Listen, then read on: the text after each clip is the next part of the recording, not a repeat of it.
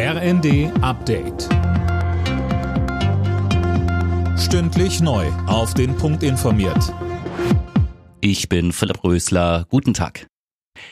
Ab heute kommt zumindest vorerst kein russisches Gas mehr in Deutschland an. Grund dafür sind planmäßige Wartungsarbeiten an der Pipeline Nord Stream 1. Ob der Gashahn danach wieder aufgedreht wird, ist fraglich. Die Ampelkoalition geht aber davon aus, auch weil ein dringend benötigtes Ersatzteil auf dem Weg ist. SPD-Vize-Fraktionschefin Hubert sagte im ZDF.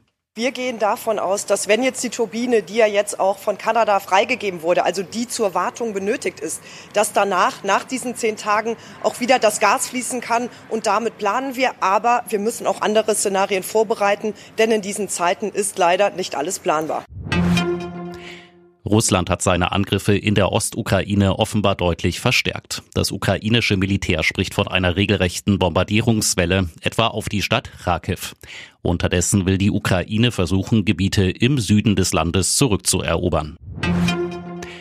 Viele frühere Gastrobeschäftigte arbeiten jetzt im Supermarkt oder als Paketzusteller. Das geht aus einer neuen Studie des Instituts der deutschen Wirtschaft hervor.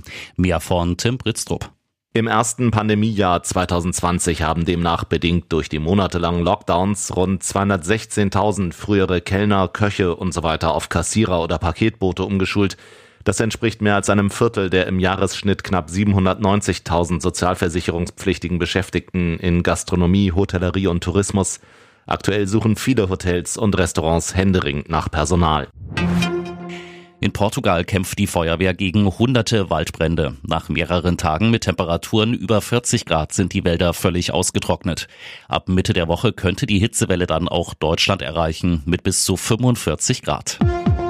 Alle Nachrichten auf rnd.de